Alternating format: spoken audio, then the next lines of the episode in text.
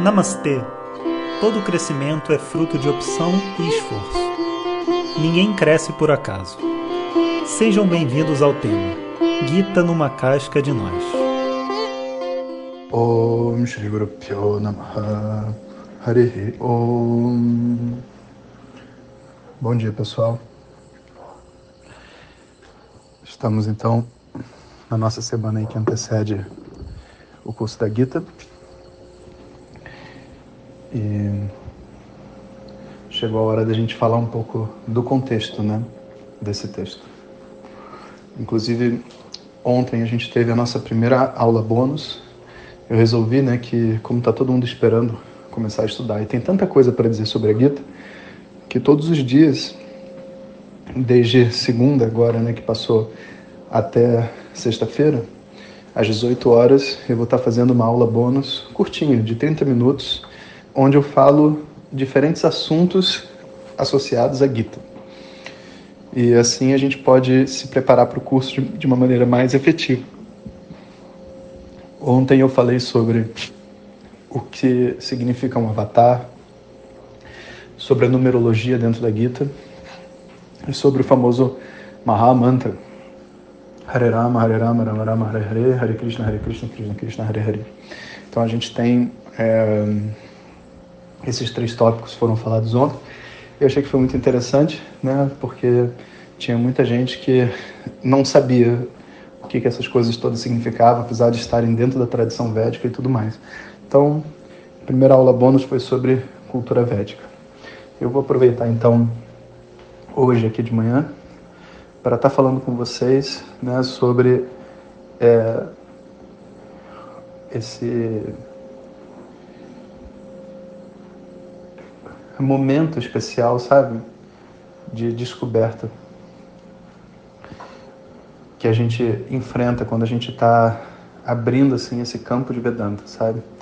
Porque eu vi que tinha muitas pessoas que ainda não tiveram um estudo formal e que nem me ouviram tanto assim na internet, porque em geral, quando os alunos entram para a turma regular, eles já assim devoraram o YouTube, já participaram de vários cursos intensivos, né? Porque todo o nosso trabalho está sendo feito dentro de um programa de estudos, né, chamado de Vedanta Sara, que é esse programa onde você tem os cursos gratuitos, os cursos intensivos e as turmas regulares e etc. Né? Depois que entrou para a turma regular é um novo mundo. Mas é, nem sempre a pessoa passa por esse programa do início, sabe? Ouvindo todos os cursos gratuitos e tudo mais. Quando a gente faz assim, dessa forma, não só a gente vai se conectando à imagem do professor e é, ao conhecimento, tradição, e meio que já, já se sente parte disso tudo, o que é ótimo. Mas também a gente tem é, uma oportunidade de enfrentar certos desafios né, internos de uma maneira suave e leve. Porque toda aula de Vedanta mexe, né? E quando ela mexe, a gente precisa se ajeitar na cadeira, né? E no início é muito bom a gente ter uma dose muito leve, porque faz com que a gente possa se testar e entender a profundidade das mudanças. Né? Quando a gente começa a estudar com mais intensidade, como nesse curso da Gita, então a gente tem muitos conceitos sendo mudados dentro da mente de uma vez só. E às vezes a gente fica meio overwhelmed, assim, sabe? Sobrecarregado de mudanças, né? E às vezes até vem umas dores porque a gente tem um monte de coisa guardada dentro da gente que a gente nem sabe, né? E muitas pessoas até perguntam assim, professor, mas Vedanta então gera sofrimento, sabe? Porque eu não estava estudando, comecei a estudar, comecei a sofrer. Não, não é verdade, sabe? Tipo, sei lá, se você vai num astrólogo, vai num terapeuta, terapia, terapia não gera sofrimento, né? Porque, porque você está indo lá conversar. Agora, se você tiver dificuldade de falar sobre a sua história, se doer falar sobre a sua história, você vai dizer que, sei lá, um psicólogo gera sofrimento, aparentemente, mas não é verdade. Ele só está tirando de dentro um sofrimento que já está lá. Então, assim como isso acontece numa terapia ou acontece numa consulta de astrologia, isso também vai acontecer com Vedanta. Só que a diferença é, na terapia você está falando e você tem dificuldade de ouvir sua história num, numa aula de astrologia, numa sessão de astrologia, o astrólogo está falando. sobre coisas que talvez você tenha dificuldade de perceber, assumir ou até de largar o controle da sua vida.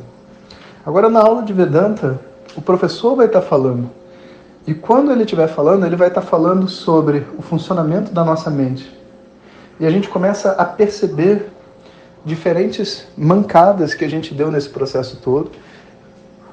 A gente começa a perceber sofrimentos que são totalmente desnecessários e que a gente manteve durante muito tempo e que inclusive propagou para outras pessoas, para marido, para esposa, para filhos, né? Então a gente fica literalmente sem uma identidade, porque a gente olha para isso tudo e fala: caramba, o que sou eu? O que eu fiz? Sabe? Não que, eu não queria ter vivido assim começa a ter um, um, processo interno, sabe? Que se você não estiver muito atento, você também pode cair numa autocondenação e se machucar. Então, esse encarar a verdade, e vê só, eu não estou dizendo que Vedanta vai te dizer a verdade e você vai ter que encarar a verdade, não é isso. Encarar a verdade significa encarar a verdade sobre você mesmo, sobre a sua história, sobre quem você é e tudo mais. É uma tarefa que exige coragem, é uma tarefa que exige um certo nível de preparo. Né? Então, eu acho assim que um fator mais importante para você definir se é o seu momento de estudar ou não, sempre será o quão disposto você, você está de enfrentar as verdades sobre si mesmo.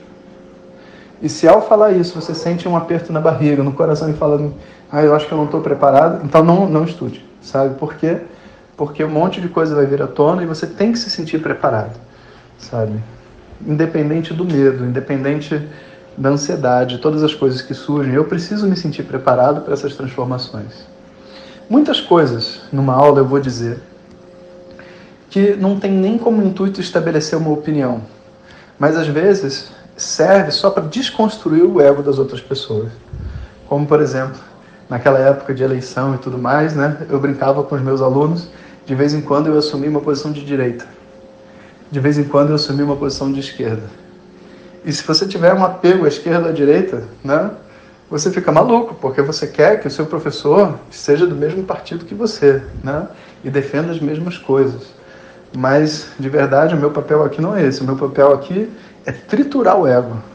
Literalmente, botar o ego no óleo fervendo e acabar com ele para não sobrar nada. E se para isso você tem que acreditar que eu sou de outro partido, eu assim farei, com muito prazer. Sabe? Isso não quer dizer que eu gosto de ver você sofrendo. Não, eu gosto de ver você crescendo. E a decisão de crescer é uma decisão de enfrentar as sombras. E se você não pode me escutar se eu não sou do mesmo time que futebol que você, você não está preparado para estudar Vedanta. De verdade.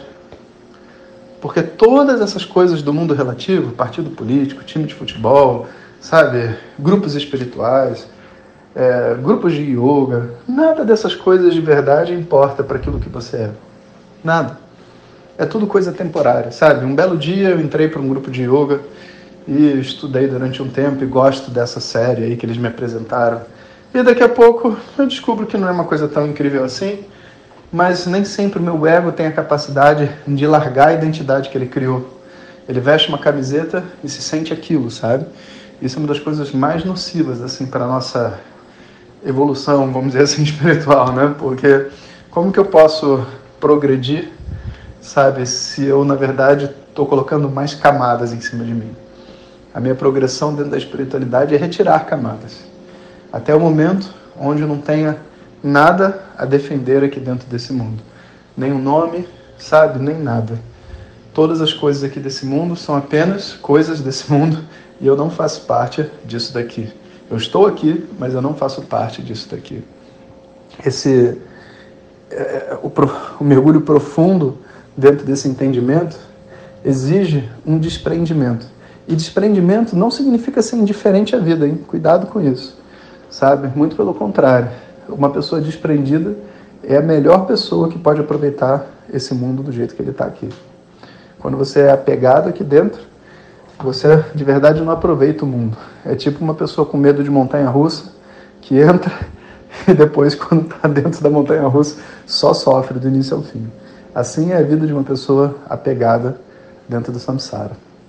Então, tendo dito isso tudo, a gente quer agora é ver dentro de nós essa convicção né, de um estudo mais profundo para poder entrar num estudo mais profundo. E tendo essa convicção, eu sei que as coisas que vão vir vão me chacoalhar de uma maneira ou de outra.